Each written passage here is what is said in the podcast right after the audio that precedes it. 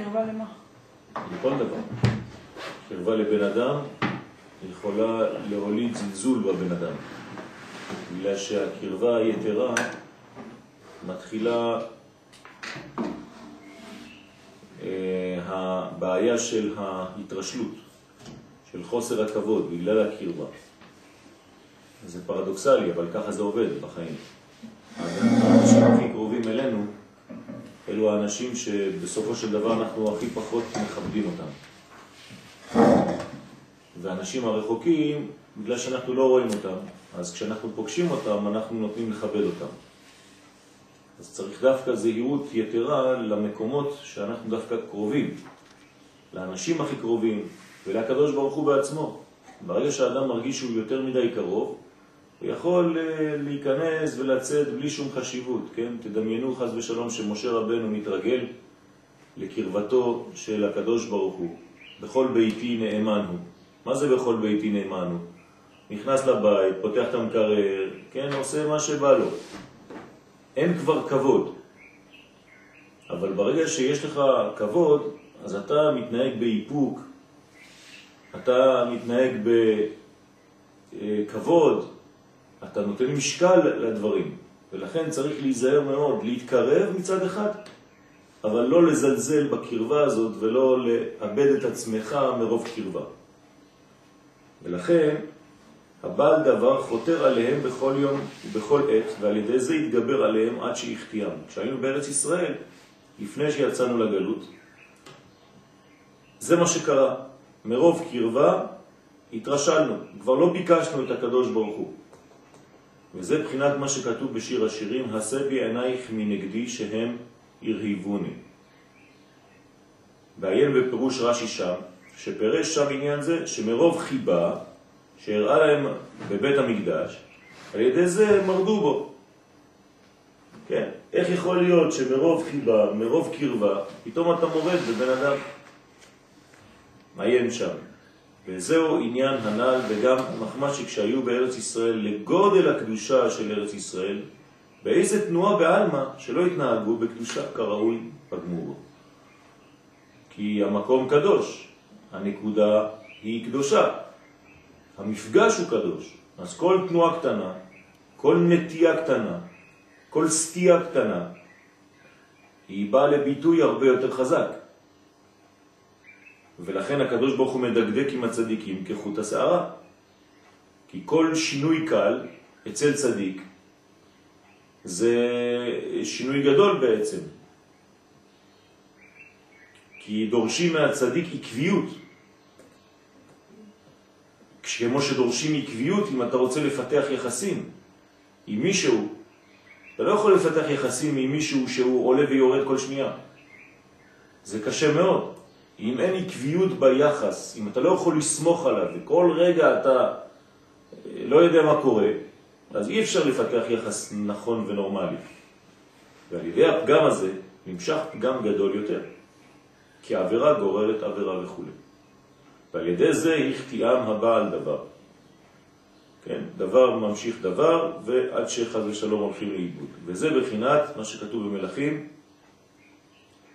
כי באת אליי להזכיר את אבוני, שכנגד קדושת אליהו היא נחשבת כרשעה, אף על פי שהייתה צדקת, כמו שפרש רש"י שם. זאת אומרת, במעלתה, לפי מעלתה, היא הייתה צדקת, ולכן השינוי הקל ביותר אצלה נחשב בעצם לרשעות. ובשביל זה הוכרחו לצאת בגלות. ואז מגודל הריחוק שרואים גודל ריחוקם מהשם יתברך, שנגלו ונפוצו בארץ העמים, באוויר התמה, תחת ממשלת עובדי כוכבים, כן, ממשלת עובדי כוכבים, מתגברים נפשות ישראל ביותר לשוב לשם יתברך. אז הגלות פועלת כתיקון.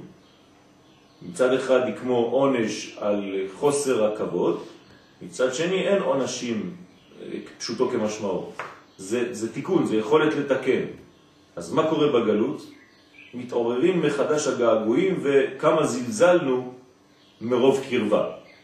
אז עכשיו הריחוק מחזיר אותנו לרצון להתקרב שוב, ולנסות שבפעם הבאה לא נזלזל באופן כזה. וגם שם לגודל הטומאה של חוץ לארץ. תכף כשישראל עושים איזה עבודה בעלמא, יקר בעיניו יתברך מאוד מאוד. שם זה הפוך. פה בארץ ישראל כל תנועה קטנה נחשבת לחטא, אם זה לא בסדר. שם כל תנועה טובה, אפילו שהיא הקטנה ביותר, נחשבת לברכה גדולה, כן? מצווה גדולה. כי, כי פה אנחנו התלמידים הטובים, ושם אנחנו התלמידים הרעים. אז כשאתה תלמיד טוב, כל תנועה קטנה שלא טוב, אומרים, מה קרה לך? לא דומה לך. ושם, כשאתה תלמיד רע, אז כל תנועה טובה אומרים לך, פשש, איזה יופי, שיפור גדול, כן?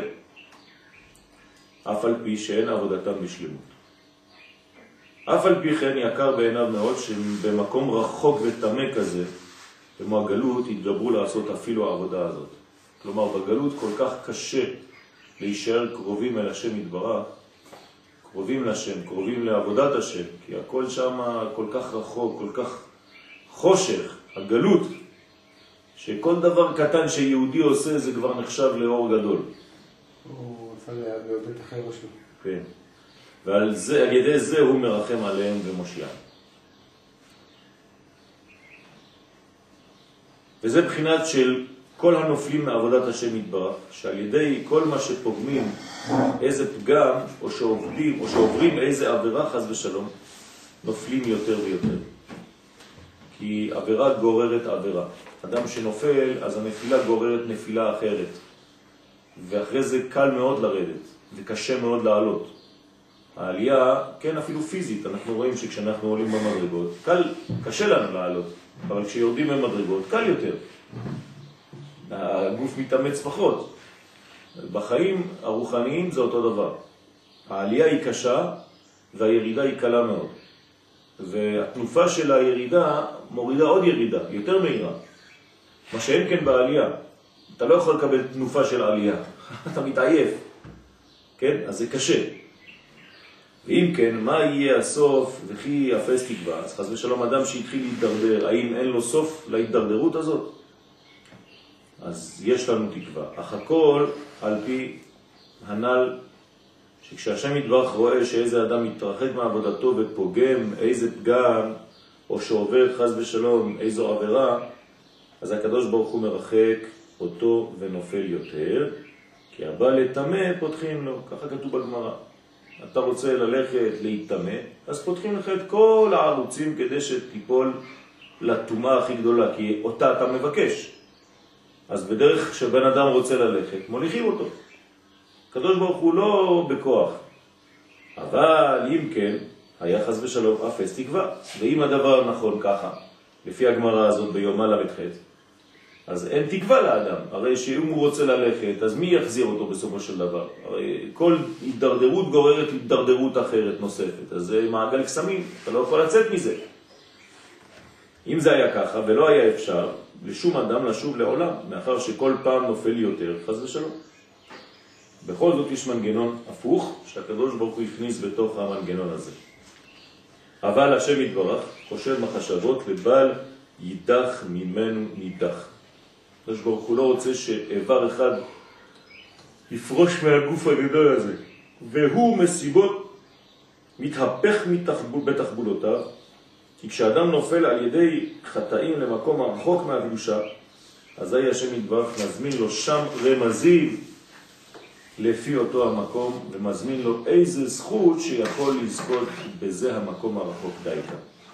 כלומר, דווקא במקומות הכי רחוקים שנפלת אליהם בחיים שלך, באופן אה, מוזר מאוד וסותר מאוד, שם ראית את השם. ואם הקדוש ברוך הוא באמת היה עוזב אותך, דווקא במקומות האלה, אז חס ושלום לא הייתה לך תקווה בכלל. אני חושב שיש אה, איזה מין אה, עניין של חינוך כאן. ככה אני מבין את זה בסייעתא דשמיא, שכשאתה רואה אדם נופל, מתרחק, אה, בזמן שהוא הכי הכי אה, נפול, אל תעזוב אותו. כי הנטייה הפשוטה, הטבעית, זה להגיד, טוב, אתה נופל, אתה תיפול, כשתתעורר תחזור.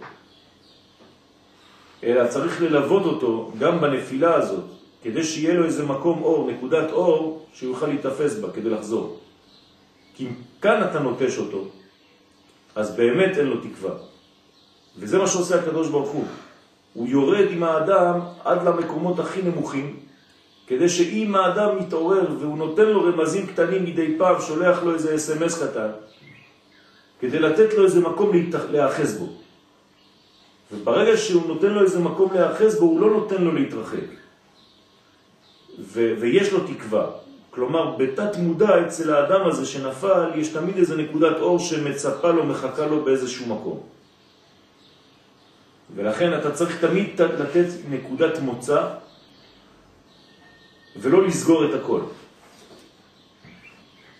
וזה הניסיון והבחירה שלו. והאדם יש לו ניסיון באותו דבר, לבחור, לקחת, לתפוס טרנד על הנקודה הזאת, נקודת האור, ולעלות בחזרה. ואם יזכה שם לזכור בהשם יתברך, ולעשות שם מה שיוכל, מה שמרמז לו השם יתברך, בכל מקום שהוא, בקל יוכל לשוב להשם יתברך. כלומר, אין ייאוש בעצם טוטלי. בתוך הייאוש הגדול הקדוש ברוך הוא משאיר תמיד איזה מין פתח. ואת הפתח הזה צריך לראות. וזאת החוכמה אצל האדם, שגם כשהוא במצב שהכל נראה לו חסום, שימצא רק פתח קטן. לא צריך פתח גדול. מהפתח הקטן הוא יוכל כבר להרחיב את החור הזה ולעשות ממנו שער.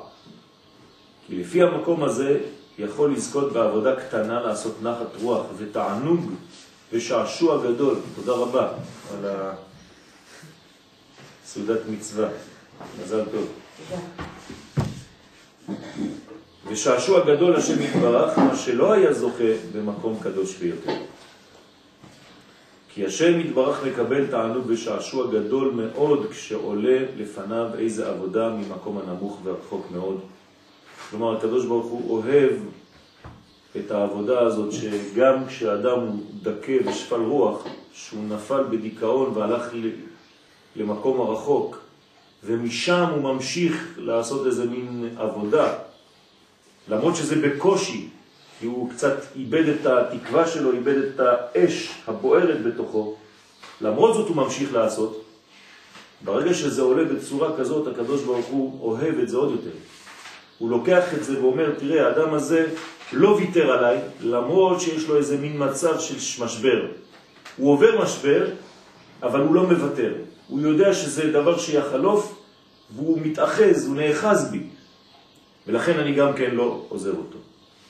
אז בשביל הקדוש ברוך הוא אפילו עבודה קטנה במקום נמוך נחשבת לדבר גדול מאוד.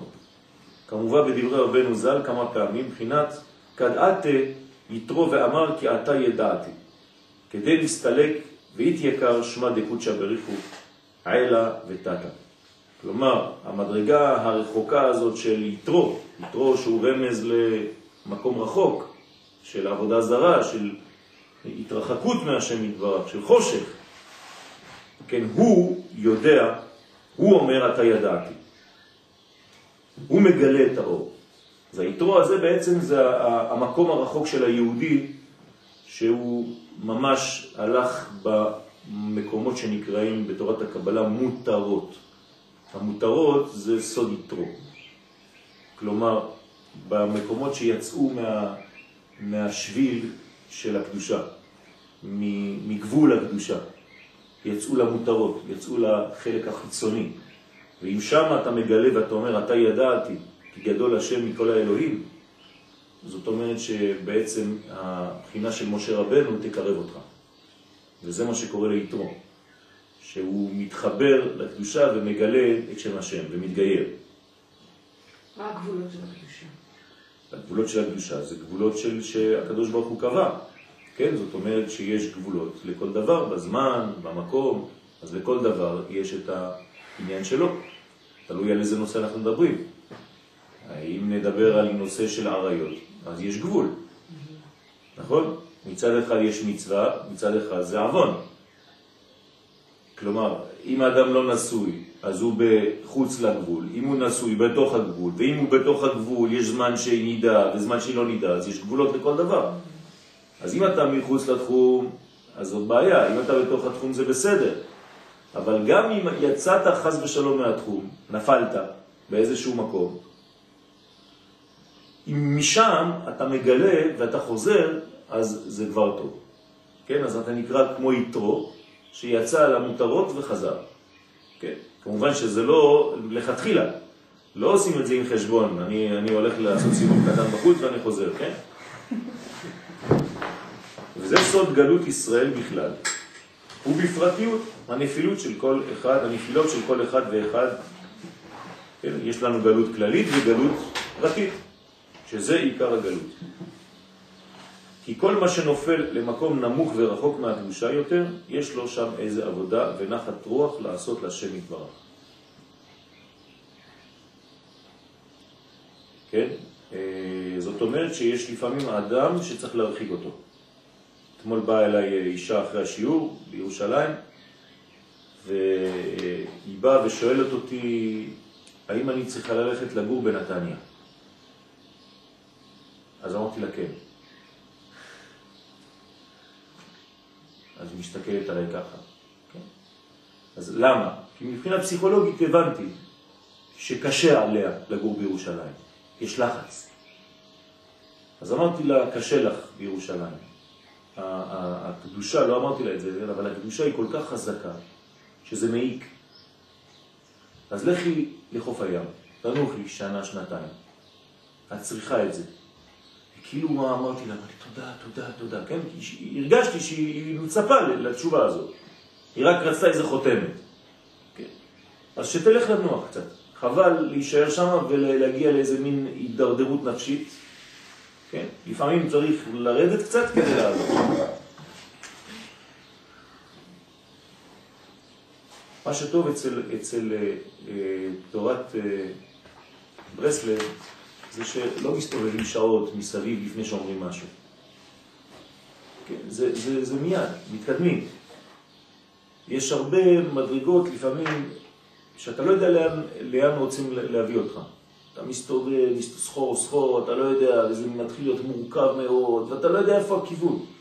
פה זה כאילו כל שורה אתה מרגיש שאתה מתקדם. אין, אין פה סיבובים סתם באוויר. זה לא שחז ושלום שאר המקומות זה סיבובים סתם, אבל אתה לא מרגיש, אתה יכול להתייאש מה... אני לא מבין לאן הולכים. פה זה מתקדם מהר. הקצב הוא קצב שהוא מסתובב, אבל הוא חוזר על אותה נקודה ועוד פעם עולה, עוד חוזר ועולה, ועולה ועולה, ואתה אתה, אתה הולך להרבה נושאים, יש המון נושאים בכל מקום. כן? כל פסקה פה. כן, כל פסקה זה, זה מתקדם, ועוד ועוד נושא ועוד נושא, ואתה נכנס לכל מיני תחומים, כל רגע. זה עשיר מאוד בקצת מקום. מה שאינו זוכה לזה אפילו צדיק גדול. בואו לשיעור. מה? ועל ידי זה מעלה כל הניצוצות והקדושות שנפלו לשם למקום הטמא הזה. אז מה אנחנו עושים בעצם? בשביל מה אנחנו נופלים? הרי לכל אחד מאיתנו יש נפילות, נכון? אז צריך לנצל את הנפילה הזאת. כלומר, הנפילה הזאת הביאה אותך למקום שלא היית מגיע אליה, אל המקום הזה, אז אם אתה כבר במקום הזה, כנראה שיש איזה מין כלים קטנים, פחים קטנים, שעדיין לא העלית, כמו יעקב שחזר על פחים קטנים. כן, אישה יקרה אמרה לי, תהפכי את הנגעים שלך, שאת קשורה אליהם לעונג. כן, נכון, זה הזוהר אומר, להפוך נגע לעונג.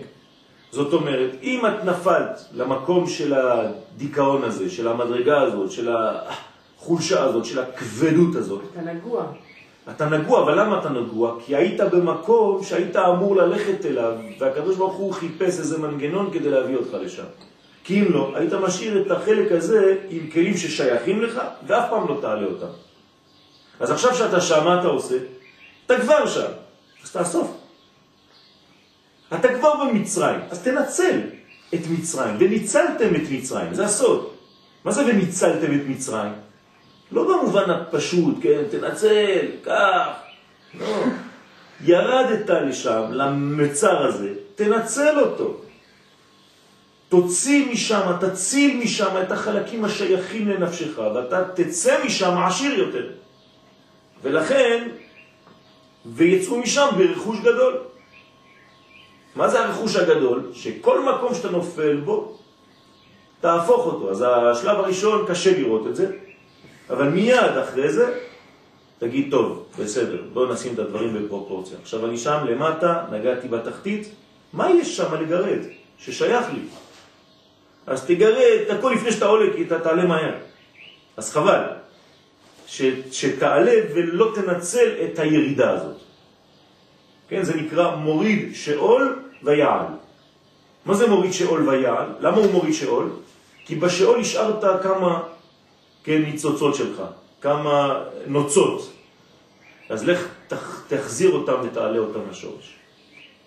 שיעור אה, חמישי, לילה חמישי. כן, נכון, זה מחובר בדיוק לעניין הזה. כלומר שכשנופל הכלי שם למטה, זה לא סתם. אז צריך לנצל את זה. כמו שתמיד אנחנו אומרים בעניין המחלה, כן, לא עלינו ולא עליכם. אבל כשאדם כבר חלה במחלה, באיזושהי מחלה, שינצל את המחלה הזאת להרוויח את המסר שגנוז באותה מחלה. ולכן החלמה בתוך המילה מחלה. זה לא סתם שההחלמה היא בתוך המחלה. כי האור נמצא בתוך החושך. לכן כתוב אין יתרון לאור אלא מגו חשוכה. מתוך החושך יש יתרון לאור. כי כשאתה באור אתה לא רואה את האור. אז מפילים אותך לחושך כדי שתראה את האור. יכול לך משפט הזה? כן, לץ נהורה אלא מגו חשוכה. אין אור אלא מתוך החושך. אז לכן אנחנו צריכים תמיד את ה... את ה... איך קוראים לזה בעברית? את, ה... את ההופכי, את היחס ההפוך כדי לראות דברים. כי בעולם שלנו, אנחנו בעולם של פלורליות, לא לשכוח. אנחנו יוצר אור ובור חושך. נכון? תמיד כדי לראות משהו כאן, אנחנו צריכים לעבור מהאנטי. כלומר, אתה רוצה להבין גאולה? תלמד גלות. זה הכלל של המערל.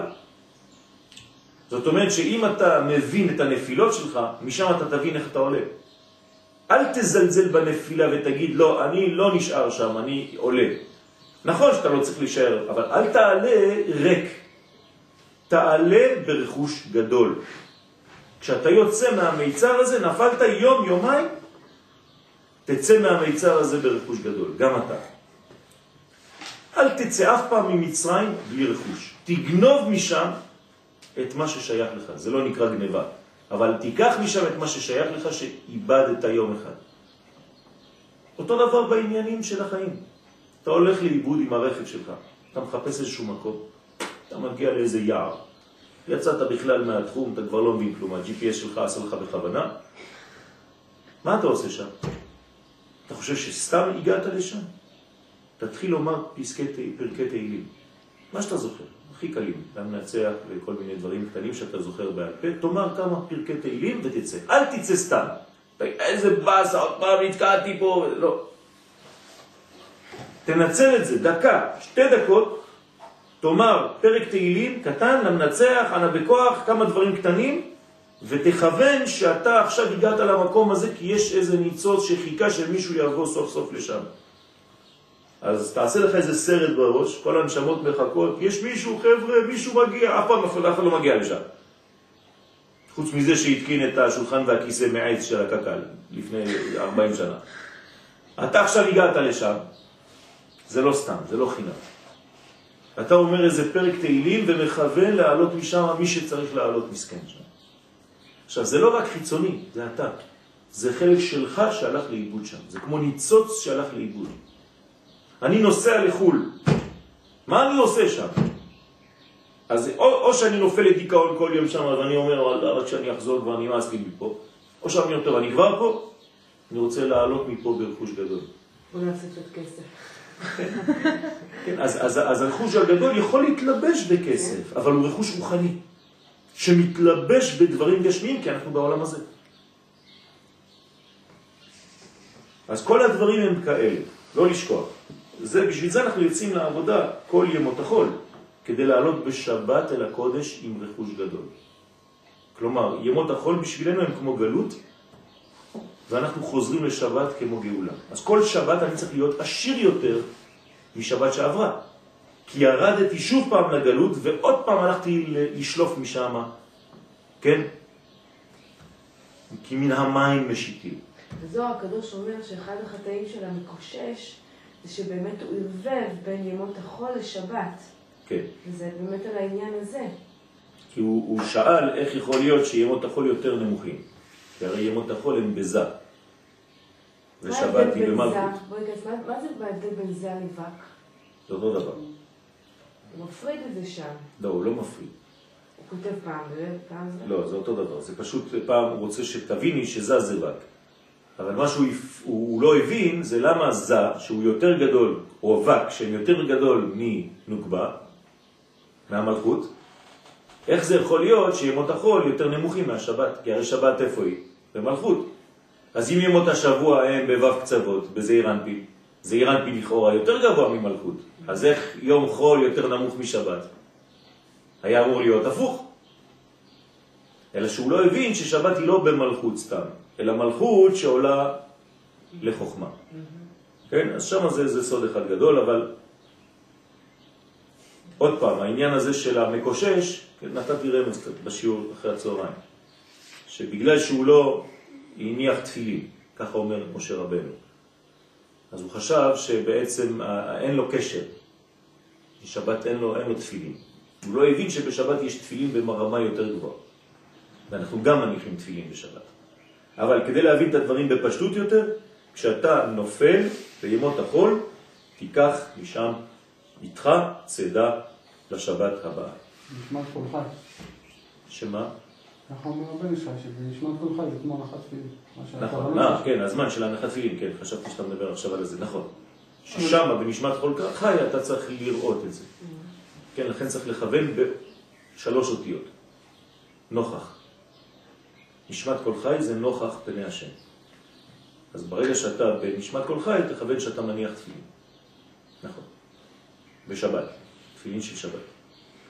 אבל אני חוזר לכאן, לא לשכוח, כשיורדים לאיזושהי מדרגה, להוציא משם את האור שנמצא שם ומחכה שתוציא אותו. כן? תוציא אותו ממצרים. תוציא את משה מהמים של מצרים. יש לי לחב"ד איזה ניגון, שקוראים בזה הרבה מילים, הנשמה יורדת לתוך הגוף, ואז ירידה זו צורך עלייה, עד שכל זה כדאי. הוא כדאי. כן, נכון. זאת אומרת שהירידה שלנו לעולם הזה, זה אותו דבר.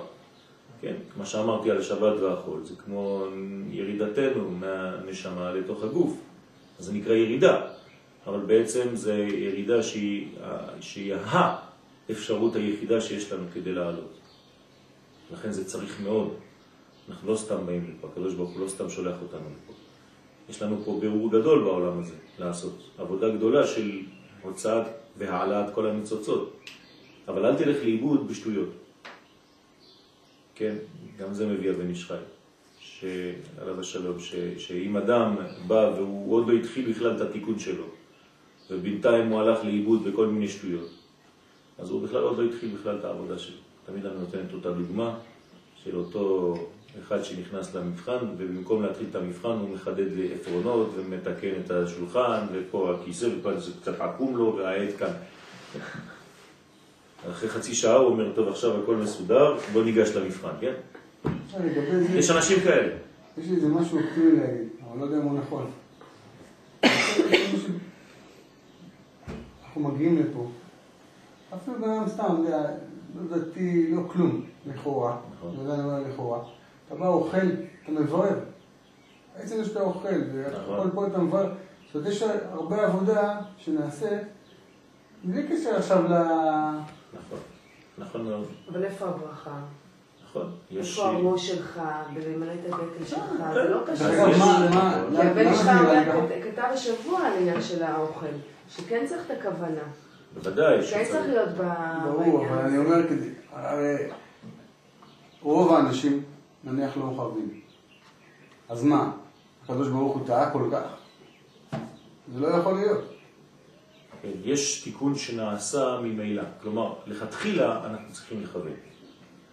לכתחילה אנחנו צריכים לעשות. אבל אם אדם עשה ולא היה, האם, בוא אני אתן לכם דוגמה אחרת. זה גם קצת ענווה. כבר מה זה משנה הכוונה? נכון. בגרשיים. נכון. לעומת כאילו המורכבות של לא הגוף. המורכבות של הגוף. איזה בירורים הגוף עושה איזה דברים. נותן שתי כוונות פשוטות, הלוואי והוא ואתה צודק. כן, אבל, אבל אה, גם הכוונות האלה, מי בכלל יודע שהוא מכוון? איפה נגמרת ומתחילה הכוונה? זה כל כך גדול כוונה, כן?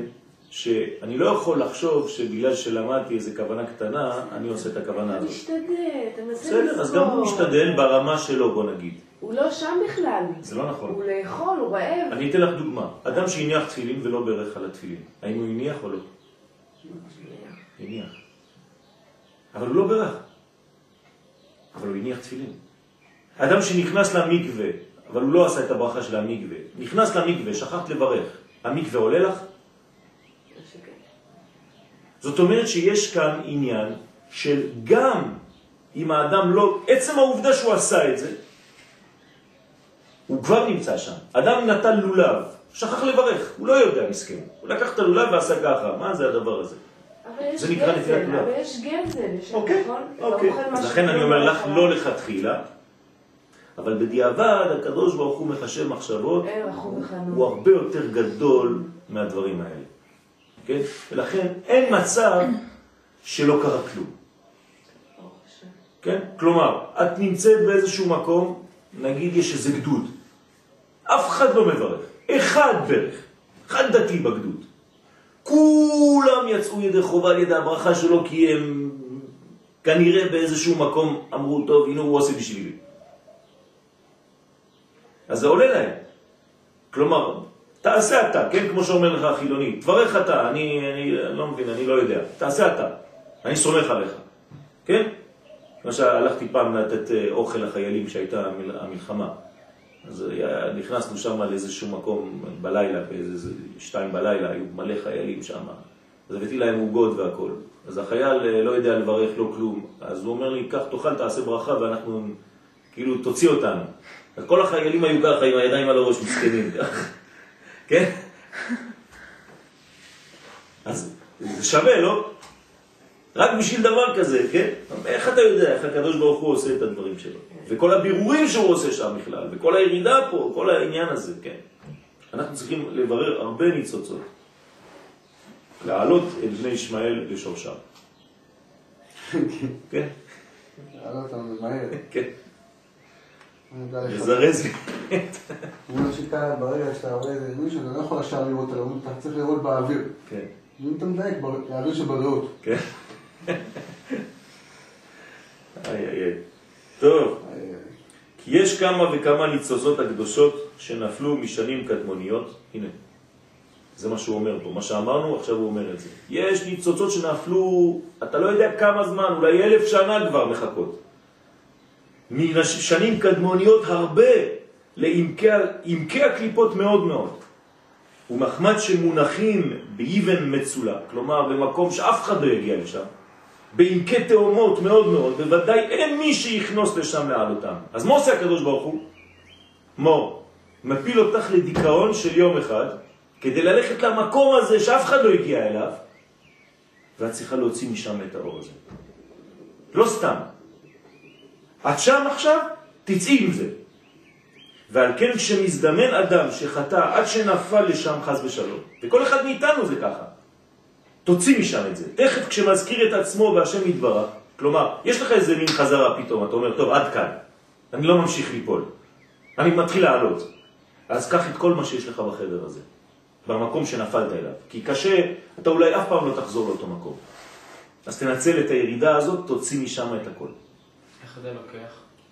אתה מעלה, אתה מכוון להרוויח מזה את, ה, את, ה, את, את מה שקרה לך שם. כלומר, נותן דוגמה מוחשית, כן? נפלתי לאיזה ייאוש, התעייפתי, הלכתי למקום נמוך במחשבה שלי, כן? אני לא זזתי, אני פה בחדרים, אותו, אותם חדרים, אותו עולם, זה הכל פנימי. נפלתי לייאוש, בתוך המיטה שלי יש כמה שכבות, כן? השכבה הראשונה זה כשאני ישן רגיל, השכבה השנייה זה כשאני קצת ישן ובוכה, השכבה השלישית זה כשאני בדיכאון ולא רוצה לקום מהמיטה כבר, וכו' וכו', כן? במיטה יש הרבה שכבות, זה כמו מילפי, כן? זה עוגה. עכשיו, כשאתה בתוך הדיכאון הנמוך הזה, אל תחזור סתם. אחרי יומיים תגיד, יאללה, נמאסתי כבר. לא, תרוויח. מה תרוויח? למה נפלתי? למה זה נוגע לי כל כך? למה זה פוגע בי כל כך, מה שקרה לי שהפיל אותי לשם? אני רוצה להתחזק בדבר הזה שפעם הבאה אני לא אפול לשם, לא צריך ליפול לשם. סתם בזבזתי ארבעה ימים. הנה, נוגע זה גם העניין של הנגע וה... נכון. אני רוצה לגעת בדבר הזה, ואני רוצה להפוך את זה למנגנון שהוא בעצם בונה אותי. כן, אתמול הלכתי לקחת את הבת שלי מבית ספר שתחיה, בת שבע. וקרה איזה, איזה מקרה כזה שמאוד, ככה, אני לקחתי מאוד ללב. ואני רואה אותה, כאילו, אמרתי לה, איך, איך את עושה שיש לך כזה אור של פיל שאת לא, את לא נראית לי נגועה מהדבר הזה? היא אומרת לי, כשהייתי בכיתה ב' וג', סבלתי כל כך, הייתה באיזה בית ספר, שעשו לה ממש טראומות. והטראומות שהיא חוותה שם, המסכנה, היא אמרה לי, זה בנה אותי. הרווחתי משם להיות חזקה. אז אמרתי לה, אני רוצה לבוא אצלך ללמוד. תלמדי אותי את זה, כי אני עדיין רגיש לכמה דברים. כן, אז התחילה לצחוק, אבל זה, זה הסוד. כלומר, מה היא עשתה? היא לא סתם עברה את החוויה הזאת של הטראומה ו- וניסתה לברוח משם. לא, היא הרוויחה מזה משהו. היא בנתה לעצמה מנגנון שמירה, שהיום כשהמצב מגיע לנקודה כזאת זה כבר לא נוגע באותו דבר. היא יותר חסינה. הרי מתי אתה חסין למחלה? כשנדבקת במחלה. אז זהו, המחלה כבר לא יכולה יותר עליך. למה? כי היא נגעה בך. כלומר, הרווחת, הגוף שלך, מנגנון של החוסן הפנימי שלך הרוויח מעצם המחלה. לכן טוב לחלות במחלות של ילדים שאתה ילד. כי אתה חסין יותר כשאתה מבוגר. זה אותו דבר, המנגנון הזה הוא בעצם נגע שהופך לעונג. אז אל תשאר בטראומות. להפך, תשתמש בטראומה הזאת כדי לקבל אומץ. ובניין, ועוצמה.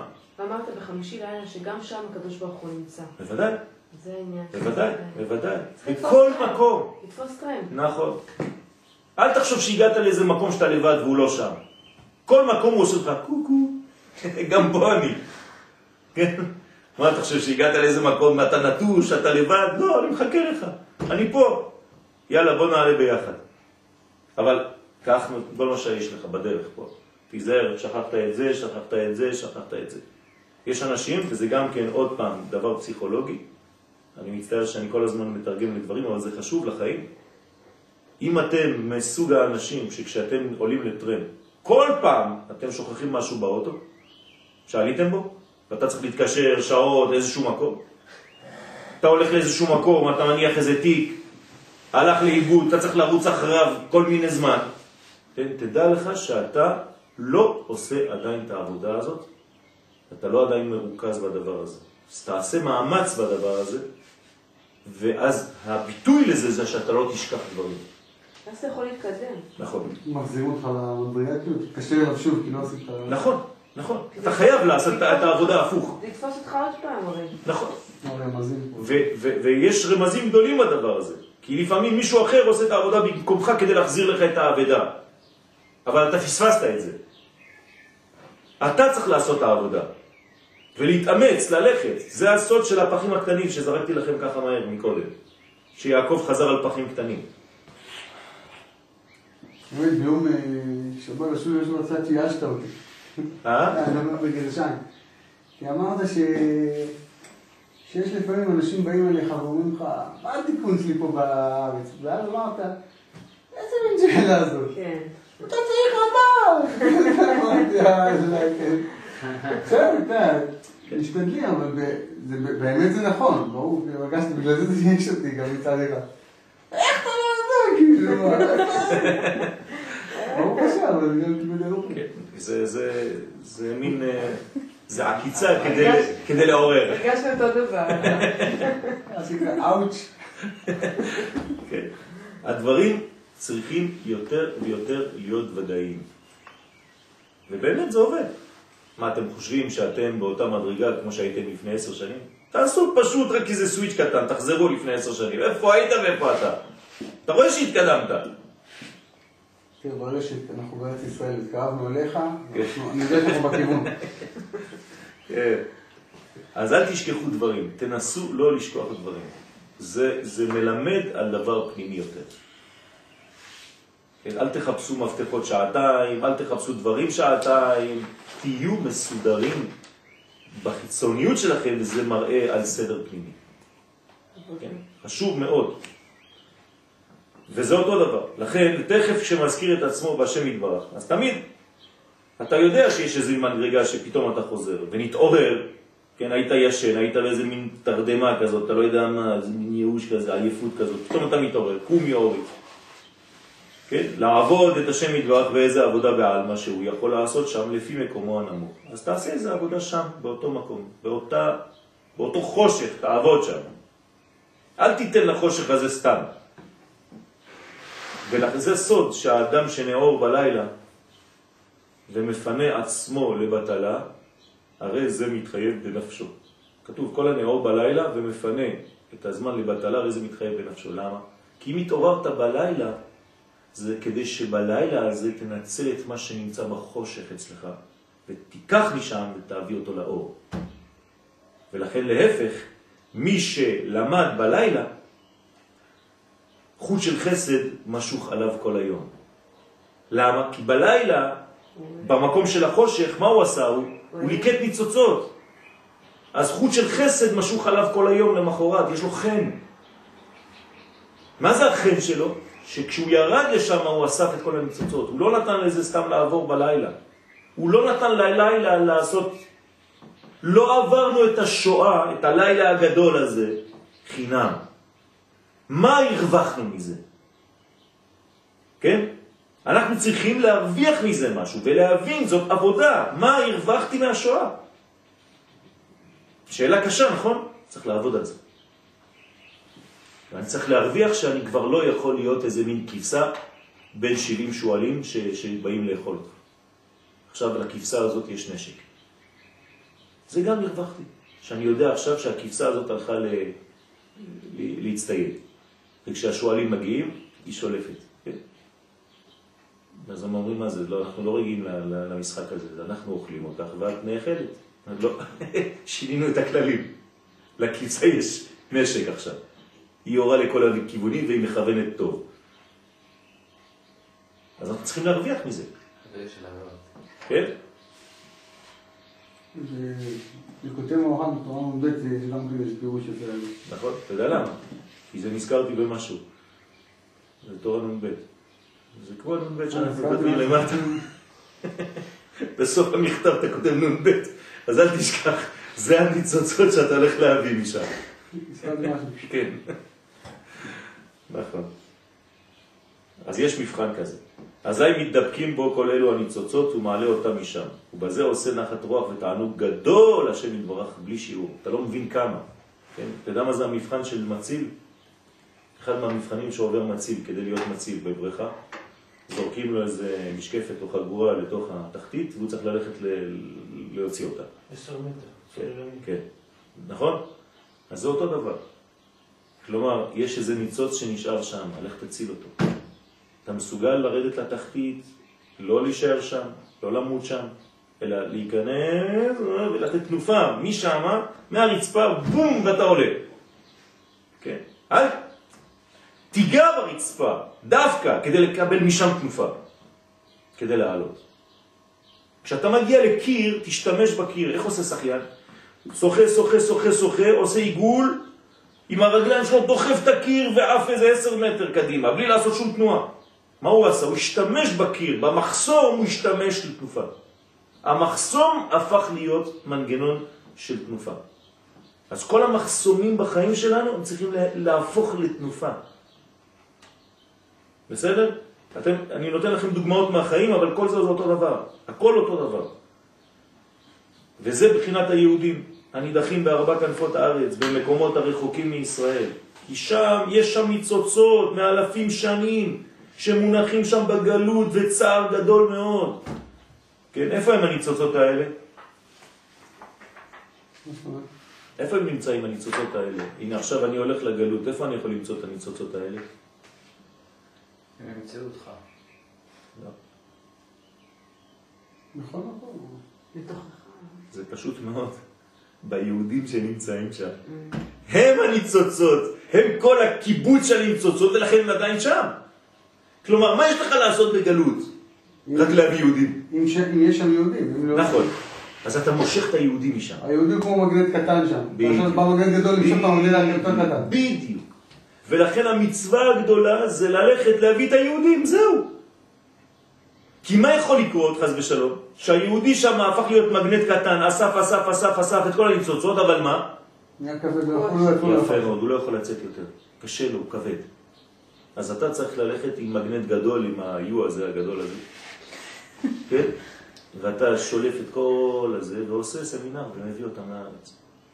זה נקרא ליקוטי ניצוצות. אז איפה אתה מוצא את הניצוצות? מי זה הניצוצות? בני ישראל באותו מקום. מי היו הניצוצות במצרים? בני ישראל באותו מקום. לכן הקדוש ברוך הוא מה הוא עושה במצרים? מוציא את בני ישראל משם, זהו, אין מה לעשות חוץ מזה. אתה בודק, כשאתה הולך ואתה עושה סמינר, אתה בודק כמה אנשים הגיעו אחרי? בוודאי. הנה, ברוך השם, עשיתי סמינר לפני... שנה. ש... לא, פחות. פחות, כן. פחות, שמונה חודשים. 35 משפחות עולות לקיץ. הרע. 35 משפחות זה 3 כפול 5, 15, 2,000 איש.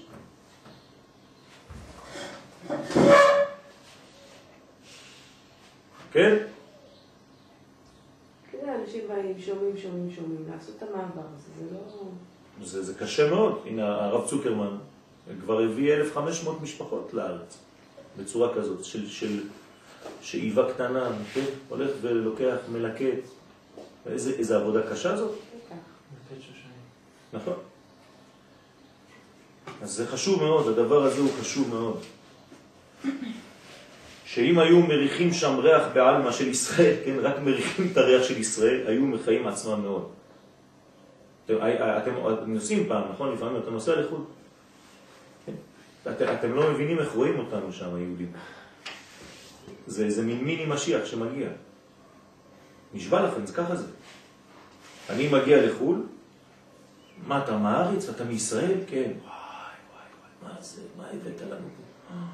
חמצן, כולם נדבקים אליך כמו איזה מגנט. אבל גם דווקא פוחדים גם. אה? כן, אבל זה מושך אותם מבפנים, אבל זה מתסכל כי הם עדיין שם.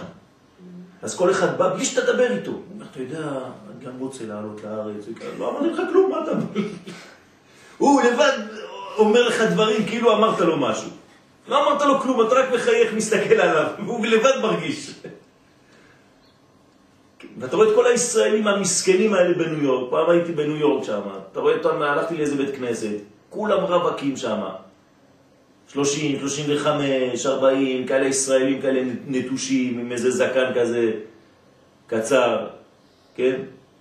חתיכים כאלה, ואתה שואל את עצמך, אין להם בני, בנות זוג, אין להם, לא מתחתנים, כולם ממש כסף, בחורים נעים, כולם מסכנים אחד אחד. הלכנו, עשינו שבת כולם ביחד שם עם כל הרווקים האלה. כל אחד אומר לי, אתה שרים ככה בשבת בשולחן, רק גברים. זה מסכנים כאלה, וכל אחד בא ואומר, וואי, אני, אם הייתי חוזר 15 שנה אחורה, לא הייתי עוזב את הארץ. תאמין לי, לא הייתי עוזב את הארץ. אתה מה, אתה בניו יורק עכשיו, יש לו כסף, איך הוא נתפאר, זה דברים, וכולם ככה באיזה מין דיכאון פנימי כזה. הם מרגישים שזה לא זה. עם כל מה שיש להם זה לא זה. אז מה? אז זה, זאת עבודה, זה אנשים שהולכים לאיבוד, וצריך לרומם שם. לכי לשלוף איזה אחד שם, תחזירי אותו לפה, רק שלא יגנוב אותך לשם.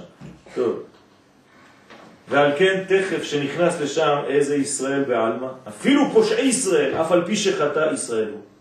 ואף על פי כן שם ישראל נקרא עליו. אז אזי תכף כשאלו הניצוצות הקדושות מריחים ריח של ישראל, רק ריח של ישראל, הם מתעוררים ומתדבקים בו. ממש ככה, תאמינו לי שזה בול במילים. ריח של ישראל נדבקים בו, לא רוצים לעזור אותו. בוא נדבר עברית, בוא נדבר עברית, כולם כאילו, וואי, אתה מדבר עברית, כן. מה הקטע? רוצים לדבר עברית דווקא, בגלל שהם שם. שיר רחמים רבי נחמן, כי הוא לא חי בארץ ישראל. נכון, אבל זה לא הייתה מלכות, לא היה שלטון פה. כן, אבל עדיין, כאילו... זה לא אותו דבר, זה לא אותו דבר, זה לא אותו דבר. כשאין שלטון בארץ ישראל, זה לא אותו דבר. אתם לא מבינים כמה הרווחנו משלטון בארץ ישראל, זה לא סתם לבוא לארץ.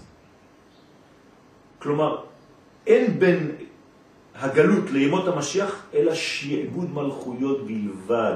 זה לא סתם שינוי טריטוריאלי, צריך להבין את זה. זה שם היינו משועבדים ולא היה לנו שלטון, ופה אנחנו לא משועבדים, יש לנו שלטון יהודי בארצנו. זה הסוויץ'. אז כשאני שומע אנשים שאומרים ארץ ישראל כן, מדינת ישראל לא, הם לא הבינו כלום.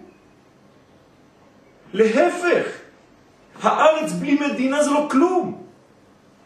צריך את השלטון הזה, זה, זה, זאת המצווה מדאורייתא, להקים את השלטון הזה כדי לכבוש את ארץ ישראל. איך תכבוש אותה בלי זה?